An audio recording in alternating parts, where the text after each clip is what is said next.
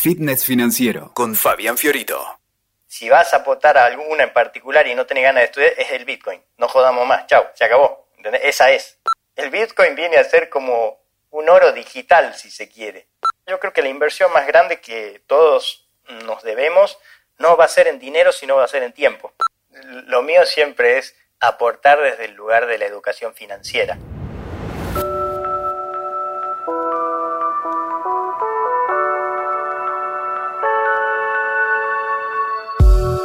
Bueno, bienvenidos a otro episodio del podcast de Fitness Financiero para WeTalker. En este caso mm, me acompaña Nati Carcaballo, que ya apareció acá conmigo. Y vamos a ver si, si después de este podcast la convencemos a Nati a que tiene que entrar en, en criptomonedas. Porque ella es como que todavía no se le anima. ¿No, Nati?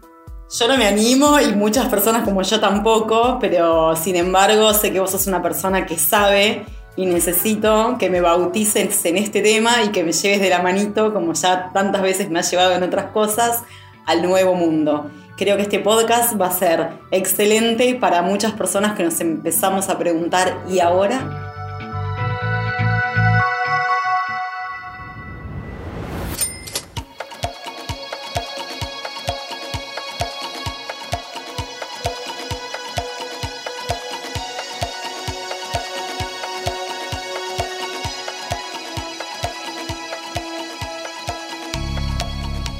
Vos sabés que yo, este tema de las criptomonedas viene dando vuelta. En realidad nació para. Es muy, muy nuevo. Partamos de esa base. Esto apareció después de la crisis subprime del 2008 y fue como una consecuencia, una reacción a lo que pasó ahí, digamos. Entonces el Bitcoin nació en el 2009, 2008, 2009, por ahí, en un ambiente de nerds, de informáticos, de criptografía. Era un, un supuesto dinero que se podía intercambiar, un medio de pago digital muy complejo. Bueno, nadie le dio bola por varios años, salvo, salvo los nerds, digamos. Bueno, pero después empezó a tomar cierto protagonismo y cuando llegó al ambiente financiero yo lo empecé a escuchar, lo empecé a ver y me parecía medio delirante, parecía como un, digo, y esto, o sea, complejo, no lo entendía no tenía ganas de entenderlo tampoco, ¿sí? Pero tengo un amigo que empezó a comprar bitcoins, no sé, estaban en 100 dólares, que ya, imagínate, el, cuando arrancó el bitcoin eran centavos. O sea, hoy, a la fecha de grabación de este podcast, el bitcoin está en 13 mil dólares, un bitcoin. Bien, vamos a decir esto. Vos me tenés que convencer de que no es otra burbuja financiera, que esto llegó para quedarse que se va a expandir y que la economía virtual es posible para todos nosotros, porque es todo un cambio de paradigma, ¿cierto? Claramente. Yo sé que sí, pero me da mucha ansiedad, digo. Hay, hay burbuja, hay una fiebre de cripto ahora, pero esto llegó para quedarse. Entonces, vamos a tratar de hacer foco en las cosas como más importantes que cualquier persona que por ahí no, todavía no se expuso a este mundillo de las criptomonedas, necesita saber o conocer para entrar cómodo y seguro, digamos, ¿no? Te voy a hacer unas preguntas iniciales por sí o por no. Claro. ¿Todos podemos ingresar a este mundo, eh, tengamos los ahorros que tengamos? Sí.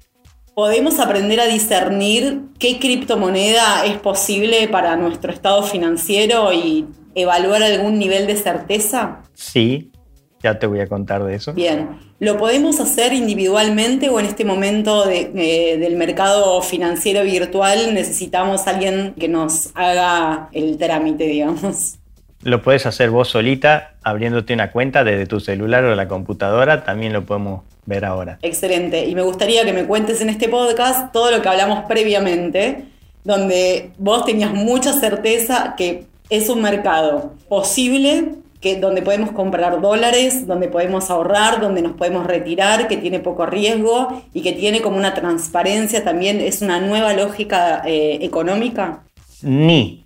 Vamos, vamos por parte. A ver, esto, como yo te decía por ahí atrás de cámara, ¿no? atrás del micrófono, digo, antes de grabar, eh, a mí me da la sensación, yo vengo de, fui un detractor de todo este mundillo de las criptomonedas porque me parecía una locura, me parecía una burbuja. De hecho, en el año 2017, donde esto se popularizó y de repente salían cinco criptomonedas nuevas por día, ¿sí? hoy a la fecha que estamos grabando esto hay 7.500 criptomonedas.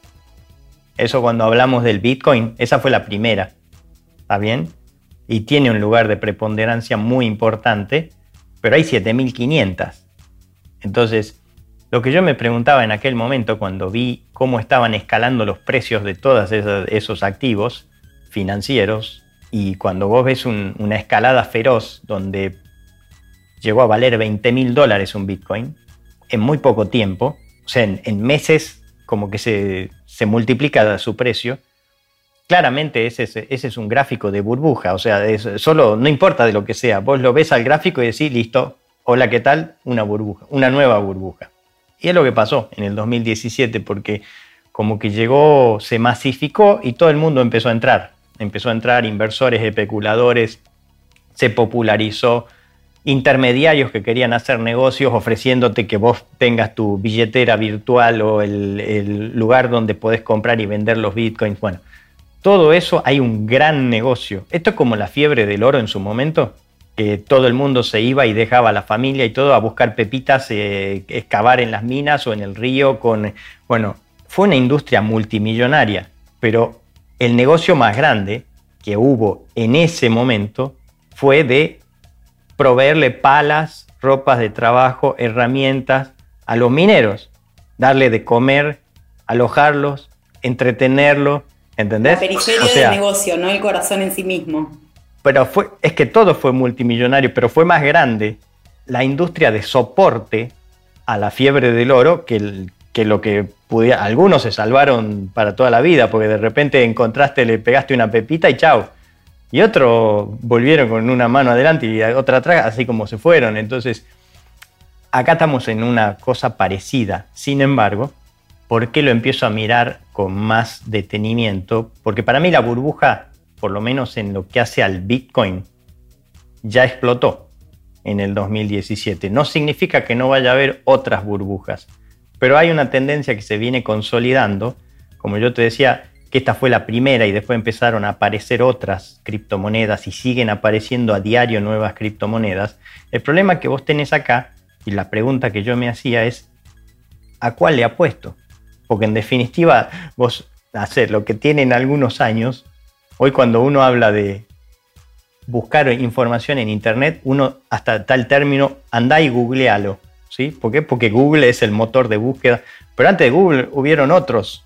O sea, muchas veces el primero no es el que, el que prevalece. Entonces yo me hacía esa misma pregunta, o sea, habiendo visto Yahoo y después tener Google, o un navegador como Netscape, que no existe más, y hoy tenés Chrome o, bueno, los que usamos. Entonces, muchas veces el que pega primero no es el que gana la batalla. Entonces yo me hacía esa misma pregunta con el Bitcoin. Por eso es que iba muy cauteloso, observaba qué estaba pasando.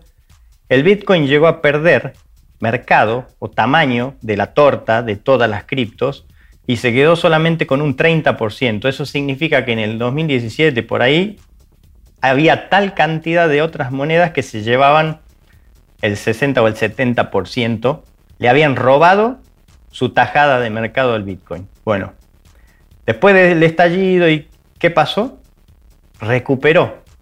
Hoy es al revés.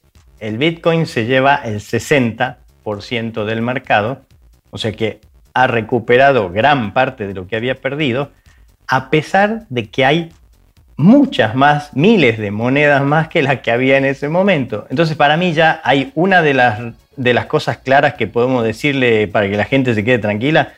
Si vas a aportar a alguna en particular y no tenés ganas de estudiar, es el Bitcoin. No jodamos más. Chao, se acabó. Esa es. Digamos, por, porque es la que llegó, tiene... Las otras son como copias que no tienen el lugar que ya ganó el Bitcoin y es muy difícil de destronarlo por razones que no, vamos a poder explicar ahora en, un podcast, pero que son interesantes de conocer. Tengo un montón de preguntas para hacerte, pero las voy pasando al próximo episodio de podcast porque digo, esto que vos contás es súper interesante. Eh, vos lo contás como un episodio de Bitcoin, pero en realidad es un proceso que pasa por un montón es una, misma lógica para empresas, para personas. Digo, cómo te caes, sobrevivís, resistís, te quedás con lo esencial y eso adquiere un valor, ¿no?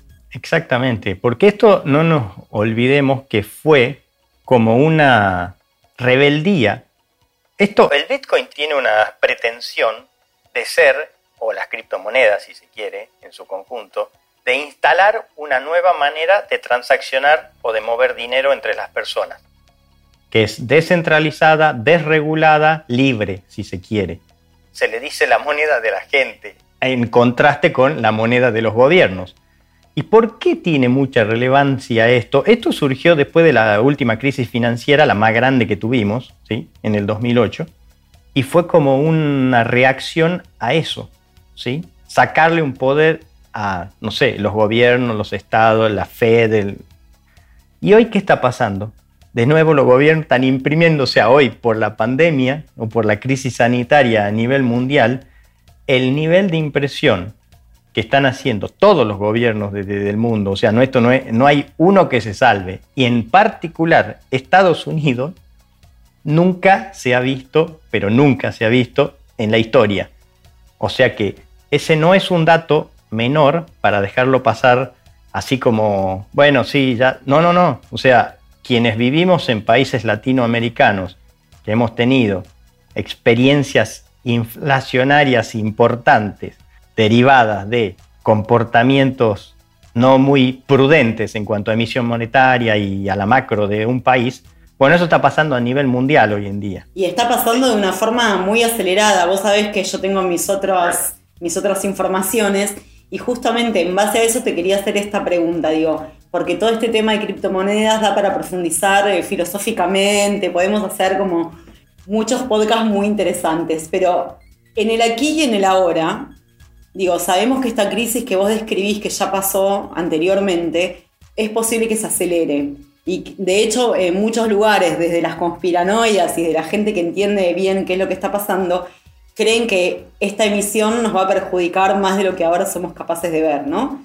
Emisión y encierro como únicas medidas sin creatividad van a perjudicarnos de forma impensada. Entonces, en el medio de todo esto y en el medio de una crisis mundial, eh, en múltiples formas y sectores, aparece Fabián diciéndonos, ok, no todo está perdido, si lo hacemos bien, hay oportunidad, ¿cierto? Yo creo que sí, porque más allá, a mí no me gusta mucho creer en, teorías conspirativas, pero entiendo la, lógica que hay por detrás.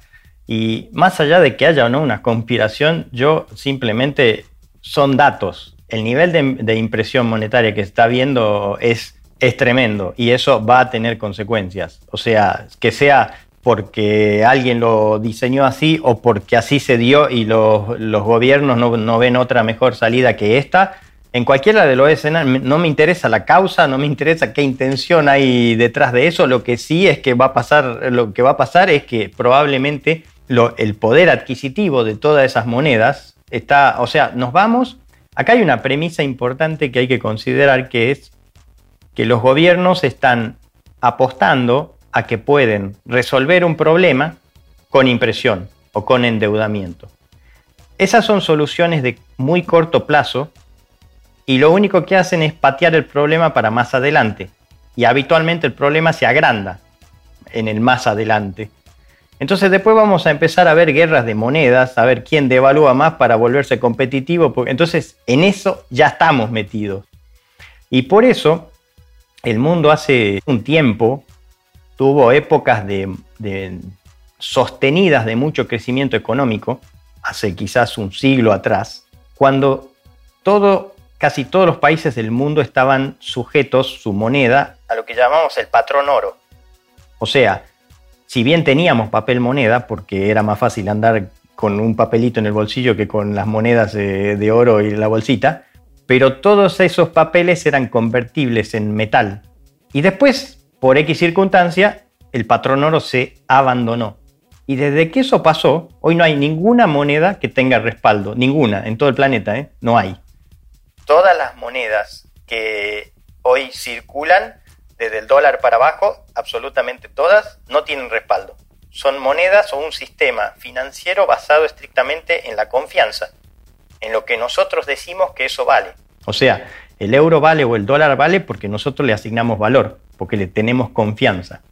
Pero creo que lo que está pasando nos hace revisar un poco esa premisa y pensar, a ver, si esto se va de las manos, ¿cómo me protejo o a dónde me refugio? Entonces, hay un ganador claro ahí, que justamente es el oro, los metales preciosos. ¿Por qué? Porque tienen miles de años, no, no sí, o sea, son tienen, no sé, miles de años de historia como, como dinero, como eh, reserva de valor, como protección de, de nuestros ahorros o de nuestro patrimonio. Pero también está esto otro. El Bitcoin viene a ser como un oro digital, si se quiere. Es demasiado nuevo, demasiado... Eh, es, está en su infancia todo esto. Nadie sabe qué puede pasar, pero puede ser una buena apuesta. Bien, Fabián, vos me seguís abriendo temas y yo me sigo haciendo un montón de preguntas que voy eh, postergando para otros episodios. Si te parece, te voy a dar la oportunidad de que me convenzas que tengo que ir hacia el eh, vamos a hablar de Bitcoin y en otro momento hablamos de criptomonedas en su en su totalidad, si te parece. Eh, te la voy a hacer difícil, como siempre. Eh, pero bueno, porque yo creo realmente que hay como una polarización. Hay un mundo pensando en regresar a la tierra, a, comprar eh, algo tangible de esta forma, como vos describías el patrón oro, y hay toda otra parte pensando que lo tangible, como un oximorón casi, va a ser lo virtual y lo que respalda la confianza y la certeza de todos. En esta última pregunta, viste, ¿Es real lo virtual? Bueno, nos vamos a dar cuenta que sí. Y el, regreso a la Tierra y al origen probablemente también. Así que si estás eh, disponible para esto es, primero empecemos por el ABC. ¿Qué es un Bitcoin? Claro, son, estos son em, una manera de dinero digital. yo creo que en poco tiempo, no demasiado, todo el dinero va a ser digital. De hecho, ya hay países donde no circula efectivo. Y eso ya, ya viene ocurriendo. Entonces, eh, en países donde el nivel de informalidad de la economía es más alto, sigue habiendo todavía mucho efectivo, ¿sí? Pero en países donde quizás, eh, no sé, por diferencias culturales o porque hay otra carga tributaria o lo que fuese, eh, o por simplemente, no sé, por evolución o de, de, la comodidad de tener todo digital, bueno, o sea, el dinero va a ser digital, punto. Se acabó la historia, ¿sí? Ahora, esto viene a ser una forma de dinero digital, claramente, y resuelve cosas del día a día. Por ejemplo, si vos querés enviar dinero a un familiar o, no sé, a tu hijo que está estudiando en otro país o, te fuiste de tu país y querés enviarle dinero a tu familia que quedó en ese país, bueno, en algún momento tenías, no sé, empresas como esta de Western Union, que vos tenías que mandar, ibas, dejabas y te cobraban una suculenta comisión, pero bueno, el dinero llegaba a nivel global, gran valor agregado para un montón de gente que lo pudo resolver sin siquiera pasar por el sistema financiero. Obviamente si pasás por el sistema financiero, quien ha hecho transferencias entre bancos con lo que se llama el SWIFT o el número ABA, cada banco del mundo tiene un número, entonces vos puedes mandarle a cualquier lado, todo eso está centralizado y pasa por Nueva York, por ejemplo. Entonces, ¿para qué tiene que pasar todo por Nueva York? Y para qué, o sea, cada transferencia de las que se cursan infinidad de transferencias bancarias todos los días pasa por Nueva York y le deja a un banco en Nueva York 20 o 30 dólares de comisión por haber sido el corresponsal. Bueno, estas directamente son alternativas donde yo puedo mandarte dinero a vos aquí a la vuelta o en Indonesia, no importa, como mandar un WhatsApp. Es como mandar un mail. Es, simplemente, no está más centralizado, no hay que pasar por nadie. Entonces, abre una cantidad de posibilidades sumamente interesantes. El problema de que es tan nuevito y tan pequeño todavía este universo cripto cuando vos lo comparás con tamaño de economías eh, de países o de incluso tamaños con em, empresas, ¿no? Empresas grandes son mucho más grandes que, por ejemplo, si vos tomas una empresa como Apple, por ejemplo, que ha tenido un crecimiento gigantesco en los últimos, el último año, por ejemplo, se duplicó en, tamaño, en, su cotización por la cantidad de acciones, o sea, lo que se llama la capitalización bursátil de la empresa, que es cuánto vale toda Apple, vale como, no sé, 15 veces todo el universo cripto hoy en día. Entonces vos te das cuenta que el universo cripto entero es pequeño. ¿Entendés? O sea, si una empresa o sea, por ejemplo, te voy a dar otra, otro dato, otra referencia. La economía de Argentina, ¿sí? medida como el PBI, que es una medida donde uno puede... Ahora, bueno, Argentina lo que pasa es que está medio empobrecida en dólares porque el dólar se está devaluando, pero dos años de la economía argentina es igual al universo cripto. Entonces, ah, pará, es grande. Sí, bueno, es grande, pero lo que pasa es que Argentina, hoy en día la economía argentina entera es chiquita si se quiere, ¿no? La economía formal, que es la que se mide. Entonces, todavía está chiquito. Esto habla de que esto va a seguir creciendo y desarrollándose, pero en ese camino lo que pasa es que es muy volátil. Vos observás, hay un riesgo alto de variaciones en los precios de esos instrumentos y eso puede ser una buena o una mala noticia. De hecho, al especulador eso le encanta, porque va y busca la volatilidad, porque es donde puede ganar mucho dinero. Pero para el que se quiere proteger o si vos querés hacer una transferencia o una transacción o pagar un servicio, por ejemplo, y lo querés pagar con bitcoins, el problema que tenés es que hoy vale 13.000, a llevar a 12.700, mañana va a valer 13.500, entonces tiene una volatilidad que no está buena. Vos estás muy acostumbrado a trabajar con estas variables y no te da ansiedad, pero vayamos unos pasos más atrás si te parece. Claro. Y empecé, digo, porque después vamos a hablar de lo emocional, de la tranquilidad, de la certeza, de que sabemos que en algún momento podemos perder. Hay muchos temas, pero vamos a... Ideológicamente me convenciste, me copa bárbaro. Entiendo el patrón oro, he escuchado un montón de cosas. Esto de verdad me parece que tiene un montón de potencial. Ahora, yo tengo 41 años tengo que ingresar, estoy obligada para crecer a, iniciarme en esto y empezar a experimentar. ¿Cómo hago? Mira, es muy fácil. Lo que tenés que hacer es saber que una parte de tus ahorros o de tus inversiones, una parte, mm, eso ya depende de tu amor por el riesgo, digamos, o sea, esto es una decisión personal, lo más probable es que yo no recomiendo que vayan a vender la casa para invertirla en bitcoins, o sea, claramente no es una buena eh, estrategia, pero una parte que no te quite el sueño, capaz que una parte pequeña de tu, de tu estrategia de inversión, yo apostaría. Entonces, ¿cómo se hace? Y es muy fácil. Lo primero que hay que hacer es abrir alguna cuenta en alguno de estos de los más de 30.000 mercados, porque encima, claro, como es algo que no está regulado, porque es descentralizado, porque no depende de los gobiernos, donde vos vas a poder comprar o vender tus criptomonedas, son empresas privadas.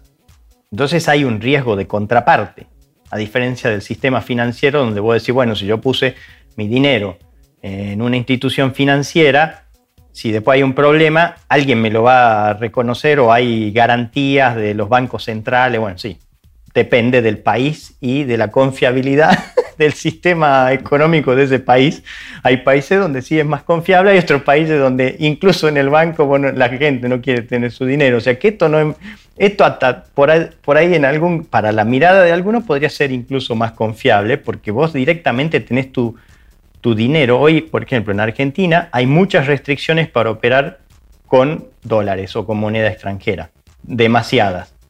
Y la gente no quiere los pesos por la inflación y por todo lo que está pasando. Bueno, esta es una manera también de refugiarse. Y esta es una manera de comprar, por ejemplo, de acceder a moneda extranjera sin las restricciones cambiarias y de modo legal. Acá no estoy diciendo nadie está haciendo nada que esté fuera de la ley. Entonces, creo que tener tu cuenta poder abrir tu cuenta y entender lo que tenés que hacer ahí adentro y cómo hacerlo y después dónde guardar tus bitcoins, porque en definitiva no, no es algo físico, son, son. Es algo abstracto, entonces ¿dónde lo guardo? Es, no es para resolverlo en un solo podcast a esto, claramente, ¿no? Pero mientras no almacenes demasiado dinero en bitcoins, podés guardarlo ahí en el mismo lugar donde lo compraste, o si no, hay billeteras virtuales donde vos te puedes bajar, digamos, y sacarlos de la red, ¿sí? Para que entonces te proteges contra hackeos que pueda sufrir ese, ese mercado o tu cuenta o lo que sea. Bueno, listo. Lo guardas como si fuese en un pendrive si querés, y ya en un cajón o en la caja fuerte, y ahí están tus bitcoins. Ahora, nunca vayas a perder el pendrive porque perdiste, perdiste los bitcoins, digamos, ¿no? Cosas que han pasado. Entonces, necesito abrir una cuenta virtual. Luego. Una vez que abrís esa cuenta virtual, necesitas fondearla, o sea, ponerle dinero. Transferiría mi, dinero en dólares a una cuenta. No, no necesariamente. Hoy está tan fácil que, por ejemplo, hay un lugar que se, lo podemos decir acá y lo podemos recomendar, que es Binance. Se escribe Binance con B larga. Y ahí la gente se puede abrir una cuenta. Ese es el, el mercado, el exchange más grande del mundo. Entonces, si vas a operar en uno, para mí una buena recomendación es hacerlo ahí. Es el más grande de todos. ¿Está bien? Vamos a hacerlo simple. Abrir una cuenta en este lugar donde vos me estás recomendando es como abrir una cuenta en Mercado Pago, por ejemplo. Sí, exactamente, exacto. Y después, no importa de qué país sos, porque esto es mundial, dentro de esa cuenta vos podés o comprar a través de una transferencia bancaria o podés comprar con tu tarjeta de crédito o lo que sea. O lo más interesante, por ejemplo, para argentinos, es que la plataforma tiene como un mercadito de donde se encuentran individuos. Entonces, por ejemplo, Nati que tiene bitcoins y Fabi que tiene pesos, que quiere comprar, le puede comprar los, bitcoins a Nati, porque están ahí como subastas dentro de la plataforma, lo que se llama peer-to-peer, P2P. Entonces vos vas ahí, transacciones P2P, y compras y vendes a un particular. Y la plataforma hace como de intermediario para que la operación se lleve a cabo de modo exitoso. Entonces, supongamos que yo te voy a comprar y Nati dijo que acepta transferencia bancaria a un CBU, entonces yo te podría comprar con pesos, que acepta saldos de mercado pago, que acepta, o sea, lo que vos quieras aceptar como medio de pago. Entonces yo puedo utilizar cualquiera de los medios de pago que vos estás ofreciendo. O sea que realmente puedes comprar Bitcoin, saldo de PayPal, saldo de mercado pago, con pesos, con dólares, o sea, lo que es tremendo, es muy fácil. Como un upgrade de las ferias del trueque del 2001. Es que pensá que esta, esto Voy a mencionar algo como para que quede alguien que está escuchando, porque recién mencioné lo de la volatilidad que tienen estos activos y a alguien le debe estar eh, dando un ataque de caspa pensar que si quería mandar mil dólares, de repente pueden llegar mil doscientos, pueden llegar ochocientos, porque en, eh, en lo que hizo tres clics el precio cambió. Bueno, eso ya se resolvió también porque hay lo que se llama criptomonedas estables, que están ligadas al dólar, por ejemplo que no es el caso del Bitcoin, pero hay lo que se llaman las stablecoins. Entonces son parecidas, ¿sí? Pero están convertibles uno a uno con dólares. Entonces esa sería la manera de dolarizarte sin correr el riesgo de la volatilidad o de lo que le puede pasar a cualquiera de esas criptos que de por sí son volátiles, como decíamos. O sea que para las personas que quieren hacer una transición, pero todavía están muy aferradas al símbolo del dólar, tienen monedas estables en donde pueden empezar a experimentar sin tanto riesgo. Exactamente. O sea, estás corriendo riesgo dólar. Pero bueno, o sea, es el mismo riesgo que eh, tenés si te vas y compras dólares hoy en día. O sea que en definitiva eh, no es diferente. Bien, entonces Fabi abre una cuenta, transfiero pesos o dólares o lo que sea y compro tal vez una Bitcoin no porque son 13 mil dólares hoy, me contabas. Sí, hoy como el precio de un Bitcoin es 13 mil dólares, hay otras monedas, por ejemplo Ethereum que está alrededor de entre 300 y 400 dólares fluctuando, eh, hay miles, o sea, son hoy 7.500 criptomonedas diferentes, entonces algunas son más baratas y otras que ya tienen un valor que ha ido creciendo como el Bitcoin, que es la más, la, la más fuerte de todas. Pero igual un Bitcoin es divisible en un millón de partecitas. O sea que vos podés comprar Bitcoin con 500 pesos argentinos si querés, o sea, no lo que quieras, no, no, hay un mínimo, o sea, el mínimo es, demasiado pequeño. Con esto quiero decir, cualquiera puede comprar una criptomoneda hoy en día. No hay una restricción de que necesitas tener una X cantidad de dinero para que se pueda hacer la transacción. Bien. Y por ejemplo, yo pongo mil dólares y compro una partecita de un Bitcoin. Eso eh, empieza a hacer su proceso financiero. Yo puedo eh, convertir eso eh, nuevamente en dólares en el momento que quiero. Sería como una analogía a la bolsa. Exacto, exactamente, exacto. Estás posicionada en un activo financiero digital que tiene oferta y demanda y cuyo precio y su cotización sigue la misma lógica de la bolsa tal cual como lo describís, con una diferencia. Esto no cierra, opera las 24 horas los 7 días de la semana, a diferencia de los mercados financieros habituales o los mercados bursátiles que tienen un horario. ¿sí? Y bueno, si bien por las diferentes bolsas que hay en el mundo se va corriendo y es como que el horario extendido, cuando está cerrando la bolsa acá, está abriendo la de Japón, o sea, es como que parece que están operando todo el, pero no, no, no operan las 24 horas, fin de semana no operan, bueno, eh, las criptomonedas no se toman vacaciones, ni fines de semana, ni duermen, ni nada. O sea, 24 horas eh, operando los 7 días de la semana. Eso es algo también distinto. Para poder iniciar este proceso, igual necesito estar bancarizada, ¿cierto? ¿O no? Necesitas tener, pero hoy en día, viste que tener una cuenta bancaria no en un banco tradicional, sino en estos bancos o en estas empresas fintech nuevas, eh, con tu celular te sacas así una selfie, que todo verificación, y pones el número de teléfono y ya está, tenés la cuenta. O sea, te llevas cinco minutos. O sea, no. Estamos hablando tipo Walla o algunas otras billeteras virtuales. Exacto, exactamente. De hecho, en hace muy pocos días, PayPal acaba de em, avisar que van a poder comprarse y hacerse operaciones con, con Bitcoin dentro de su plataforma. Bien. Bien, sí, una de las preguntas de la cuarentena fue, ¿tenés PayPal? claro. Sí, exacto. Sí, perfecto. Bien, me abro una cuenta, doy un primer paso y empiezo a ver qué sucede. ¿Qué indicador? ahí puedes hacer sí. dos cosas, puedes hacer. O apostás a la revalorización, entonces te lo guardas y te quedas tus bitcoins esperando que suban. Sí. Pueden bajar también, pero bueno, supongamos que si la tendencia se confirma en el mediano y largo plazo, un bitcoin va a ser más valioso que lo que está hoy. O los que no les gusta tanto esa volatilidad o esa apuesta, pueden ganar tasa.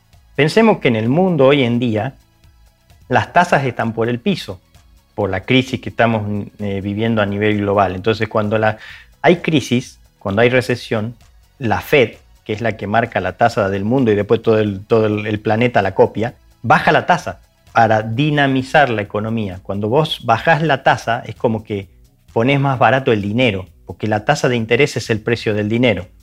Entonces una medida anticrisis es bajar la tasa de interés. Hoy las tasas están en cero, prácticamente no hay tasa. O sea, que el que quiere hacer un plazo fijo o una colocación a plazo, qué sé yo, no tiene tasa. Bueno, en el mundo cripto sí hay tasa. ¿Ok? Entonces vos podés conseguir hacerte un plazo fijo cripto y ojo que las tasas no son despreciables. O sea, en estos exchanges, por ejemplo, como en Binance, que yo mencionaba recién, que es el más grande del mundo, o sea que yo si tengo que hacer en alguno y apuntaría a, esos, los más grandes, los que más operan, los más líquidos, se supone que son los que más invierten en seguridad informática y en todo lo que necesitan, en buenos sistemas, eh, etc. Hoy te paga, por ejemplo, 6 o 7% en dólares porque vos dejes estacionados tus bitcoins o tus stablecoins, o sea, esa que no se mueve, que está uno a uno con el dólar, ahí adentro de la plataforma. Entonces, Es que es un montón porque habitualmente un plazo fijo en dólares te pagaba, no sé, un 1%. Hoy te paga nada por ciento, ¿sí? De hecho, en Alemania y en países europeos la tasa está negativa, o sea, te cobran, vos dejas dólares y tenés que pagarle al banco, ¿entendés? O euros, porque eh, las tasas reales de interés están negativas hoy en día. Bueno, en el universo cripto hay tasa. Otra razón también como para decir, bueno, empecemos a mirar esto porque algo diferente está pasando. Yo me estuve portando bien y dejándome convencer, pero te pregunto, cada tanto déjame. ¿No te resulta sospechoso que este mundo esté tan bien y el otro mundo esté tan mal? ¿En dónde está la trampa? Y creo que está muy bien tu pregunta y está bien ir con cautela y también darte cuenta que hay algún lugar o alguno de esos mercaditos, miles de mercados que hay, donde vos vas a estacionar tus stablecoins y te van a pagar 18% de tasa en dólares. Y hay otros lugares donde el mismo, la, el mismo, la misma criptomoneda que vos la dejas te pagan solo 4% o 6%. Entonces la pregunta obligada es, ¿y por qué este paga 18 si este me paga el 4? Y ahí en finanzas sabemos que hay una ley que se cumple siempre, que hay una equivalencia o una relación que no te podés eludir entre el riesgo y el retorno. Entonces, cuando hablamos de retorno, es la tasa justamente, la tasa de rentabilidad. Entonces, una tasa que del 18% no tiene el mismo riesgo que una tasa del 4 ni una tasa del 6. La tasa del 4 y la tasa del 6 están cerquita, pero la del 18 no. Entonces, claramente hay que tener cuidado de que decía, ah, me encanta esta tasa del 18, no, tenés que saber que ahí atrás estás corriendo un riesgo que probablemente no estás entendiendo, que es a lo que apunta tu pregunta. O sea, esto, esto huele raro. Bueno, sí, hay, hay un cierto riesgo. Ah, recuerden que esto no está regulado, es muy nuevo, le estás poniendo dinero a una empresa privada y vos estás confiando en esa empresa, ¿sí? Y no sabes quién está atrás. O podés saber, pero no sabes qué puede pasar. Entonces, no es que no hay riesgo. Lo que yo digo es que, dado el contexto, partamos de esto que hablábamos hace un ratito, de que los niveles de impresión monetaria que se están dando a nivel mundial, todo el papel moneda, tiene, hay un riesgo sistémico hoy en día en lo que es nuestro sistema monetario y financiero como lo conocemos. Entonces, por más que no haya tasa ahí, porque es una política monetaria para dinamizar la crisis o para tratar de paliar los efectos de la crisis, no significa que no tenga riesgo. Hay riesgo, hay riesgo inflacionario, hay riesgo de, evaluaciones cruzadas de moneda, va a haber guerra de moneda, o sea, ya, el riesgo ya lo tenemos, ya, llegó el riesgo, ¿entendés? Entonces, creo que desde ese lugar movernos y protegernos un poco, estar atentos, tener cuentas abiertas, entender lo que estamos haciendo, saber cómo eh, transferir y, y, manejarnos dentro de este escenario nuevo, no, no es una opción quedarte afuera hoy en día como están las cosas.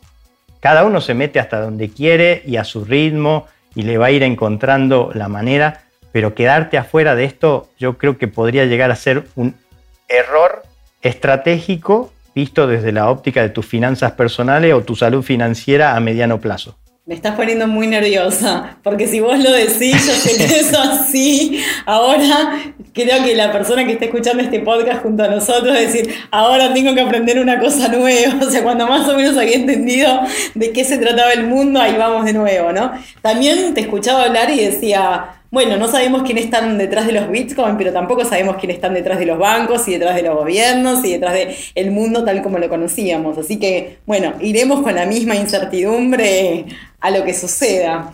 A mí me, gustaría decirte dos cosas. A ver, como para terminar esta, e, este podcast en esta primera etapa inicial, y sabéis que te voy a volver loca con más y más y más. Bien, lo primero es, en una, en una bullet list, ¿cuáles son los beneficios del Bitcoin? ¿Qué puedo hacer? O sea, ¿en qué me puede facilitar ingresar en la lógica Bitcoin? Mira, hoy podés apostar a una revalorización como si fuese una inversión de riesgo, como cualquier otra, como apostaste, no sé, por Amazon, Facebook o lo que sea, la empresa que te guste. Nada más que esto tiene capaz que un potencial de revalorización incluso mayor, pero no deja de ser una apuesta. Puede no funcionar, digamos. Y si querés algo más volátil, no solo el Bitcoin, considera las hermanitas, primos, hermanos del Bitcoin, o sea, el resto de las criptomonedas que podrían tener incluso un mayor recorrido porque son más jóvenes todavía, pero también tienen más chances de no llegar al final de la carrera. Entonces, dependiendo de tu tolerancia al riesgo, te fijarás o por ahí apostarle a varias y no a una. O sea, yo medio que no hago otra cosa más que no sea Bitcoin. Pero esa es un poco mi política, digamos, porque yo soy bastante conservador en mi perfil de riesgo. Entonces, podés invertir o apostar, primera, primera cosa que podés hacer. Podés enviar dinero. Esto para mí es, eh, o podés dolarizarte y proteger un poco tu poder adquisitivo en contextos eh, inciertos o de alta inflación, como lo que vinimos viviendo en algunos países de la región, aquí de Latinoamérica, ni hablar de Argentina. Entonces, esta es, un, esta es una vía para hacerlo. Transferir dinero, como decíamos, con costos muy, pero muy razonables. Pensá que en estos costos de transferencias bancarias internacionales te comes 15, 20, 30 dólares por cada transferencia, o haciéndolo por, Bitcoin, capaz que son 2 o 3 dólares o quizás menos, digamos, si vos movés eh, dentro de una misma plataforma, vamos a suponer que, que ambos tenemos cuenta en Binance, es sin costo la transferencia. ¿Entendés? Bien. O sea que la verdad eh, hay muchas cosas que se pueden hacer. Son, son demasiadas cosas. Es muy nuevo y acá yo creo que la inversión más grande que todos nos debemos no va a ser en dinero, sino va a ser en tiempo. De entender qué carajo estoy haciendo a dónde me estoy metiendo y cómo funciona esto. Entonces ahí lo que voy a recomendar para cerrarlo, porque no, no, va a estar cinco horas hablando en, un podcast, después podemos volver y hacer eh, alguna, alguna secuela de esto, pero recientemente di una clase abierta, tipo una masterclass, son como dos horas y te cuento en dos horas todo lo que tenés que saber del Bitcoin. Esa masterclass la, dejé grabada ahí, está en, mi canal de YouTube o sea que pueden ir a YouTube barra fitness financiero y ahí lo buscan y van a ver el ABC de las criptomonedas. O sea que para algún fin de semana que estés con ganas, te sentás dos horitas, te haces un mate y después de esas dos horas ya no vas a ver la cosa de la misma manera que antes de, verla, digamos. Pero tiene bastantes cosas muy concretas de las que tenés que saber como para empezar a moverte, entender y, y responde un poco las preguntas relevantes. Fabián, voy a insistir con lo mismo. Cuando vos decís, tenés que saber en qué persona estás pensando. En Nati, en mi padre, en el empresario para el que trabajé tantos años. Mira, yo creo que si estamos pensando en la gente joven, ya están operando. ¿Entendés? O sea, ellos son los, siempre son los early adopters, porque, o sea, a ellos les resulta súper natural. El problema son los que ya tenemos alguna experiencia o algunas canas, digamos, y entonces tenemos como una que vencer barreras culturales, tecnológicas, mil cosas que no nos gustan, pero bueno, es para nosotros justamente. Entonces, yo creo que la respuesta fácil es todo el mundo. Ahora, no le vamos a pedir a nuestras abuelas que se abran una cuenta y empiecen a operar eh, criptomonedas, digamos, porque eh, me parece que, que no da. Pero alguien lo va a hacer por ellas, digamos. Entonces, yo te diría que no es cuestión de quedarse afuera acá, o sea, es para todo el mundo. Para mí hay, eh, eh, es como que vos me digas, che, ¿y, por qué tengo que aprender sobre dinero? Bueno, porque el dinero, te guste o no te guste, o sea, la sociedad está organizada así. Entonces, em, creo que si podemos pensarlo al Bitcoin como una forma de dinero o como una forma de transferir dinero o de reservar valor, bueno, entonces la respuesta es súper amplia, todo el mundo. Ahora, si vos lo, querés considerar como una inversión o una apuesta, un instrumento financiero, eh, bueno, entonces no, no hace falta que sepa de Bitcoin yo creo que es más que un, instrumento financiero, eso es lo que, lo que quiero transmitir. Sí, es un cambio de paradigma sobre cómo nos pensamos a nosotros, los vínculos con las entidades, el poder. Eh, sí, a mí se me iba a ir el podcast hacia ese lugar y traté de ser como lo más práctica posible, pero me parece un fenómeno muy interesante, especialmente viniendo de vos, que ahora estás haciendo este relato de una forma muy modesta y muy generosa pero las personas que te conocen hace mucho tiempo saben que vos fundaste una plataforma espectacular, ¿cierto? Eh, de futuro y probablemente mientras te, mientras te escuchaba hablar pensaba cuánto va a tardar Fabián en volver a tentarse y a fundar nuevamente otra plataforma de, intercambio de, Bitcoin, ¿cierto? O de criptomonedas. ¿Cuánto, Fabián? habiendo tantas en el mercado no creo que me meta ahí, o sea, más, más que nada como... Lo mío siempre es aportar desde el lugar de la educación financiera no tanto, ya, estuve en la industria financiera desde adentro, digamos, no digo que no lo vaya a hacer de nuevo, pero hoy lo que me gusta mucho es acompañar a la gente eh, a dar saltos en su, en su inteligencia financiera, en su entendimiento de, las finanzas y de la economía, entonces un poco va por ahí. Bueno, yo les recomiendo, hay otro podcast en este canal eh, donde cuenta la historia de Fabián, que es súper interesante y si bien él no necesita más legitimación que su decir y sus consejos y su generosidad, eh, hay muchas personas que están encontrando también una empatía con su historia y en animarse a dar un paso más y a saltar ¿no? hacia lo desconocido mientras se va construyendo lo que sostiene, ¿cierto? Por ahí va. Sí, me, lo quiero decir hacia el final de este podcast porque en este tiempo hay tanta gente hablando de tantas cosas eso es como, es parecido al mercado de criptomonedas. Hay que saber discernir también. Así que voy a aportar lo que yo sé y siento sobre Fabián para decir, merece atención, merece escucha. Y bueno, a mí me encanta poder compartir esta charla con vos. Te hago la última pregunta bien concreta, así te evito responder a todo lo que acabo de decir. Dale. Fabián, hay muchas personas que están acompañando a otros en este proceso de mm, compra de Bitcoin. O sea, yo podría llamarte a vos, a alguna empresa y demás, para que seas mi gestor financiero. Y como todo, yo no lo recomiendo. O sea, por eso dije que la inversión más grande que vas a tener que hacer es entenderlo por tus propios medios. Pero es lo mismo, es con las finanzas, eh, tus finanzas en general que tomo un poco esta postura de evitar los intermediarios. Y es tan fácil como eh, agarrar tu celular, si supieses lo que tenés que hacer, en siete minutos lo estás haciendo. Entonces el, problema es la educación financiera y es, ese es el lugar que me gusta ocupar, digamos. Entonces ayudarte a entender eso. No necesitas ningún intermediario. Si te da eh, cierto temor, bueno, juntate con alguien que ya lo esté haciendo, pregunta, este, te haces un curso, qué sé yo. Eh, hay maneras de paliarlo, pero no, no me gusta mucho depender de, y menos cuando son cosas complejas que, no, no, querés entender, digamos, porque eso, eso de ver a las inversiones como una caja negra y le doy el dinero para que me lo gestione alguien y no sé qué está haciendo, eh, conmigo no va un poco, siempre lo, no lo recomiendo, ¿no? Entonces, hacerte cargo de tus finanzas es un poco lo que, lo que siempre me parece como el camino correcto. Bien, y para eso pueden ir a la página de Fabián, donde hay un montón de contenidos muy interesantes.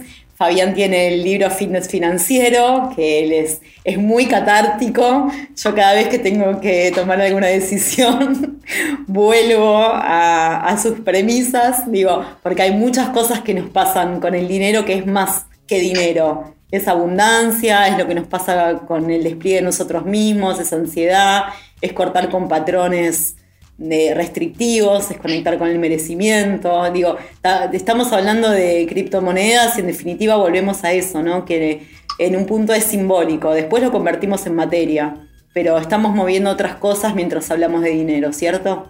Claramente.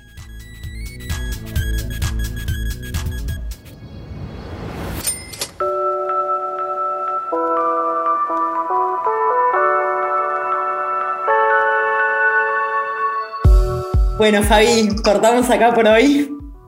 Bueno, gracias Nati y bueno, ah, les recomiendo a todos que se tomen un poco el trabajito este de a su ritmo, de a poco, ir metiéndose en este fascinante mundo de las criptomonedas que hay que ir con mucha cautela, por lo que todo lo que dijimos es muy nuevo y como todavía es pequeño y es chiquito, yo creo que todavía hay grandes oportunidades que por ahí podemos abordar en, algún otro podcast.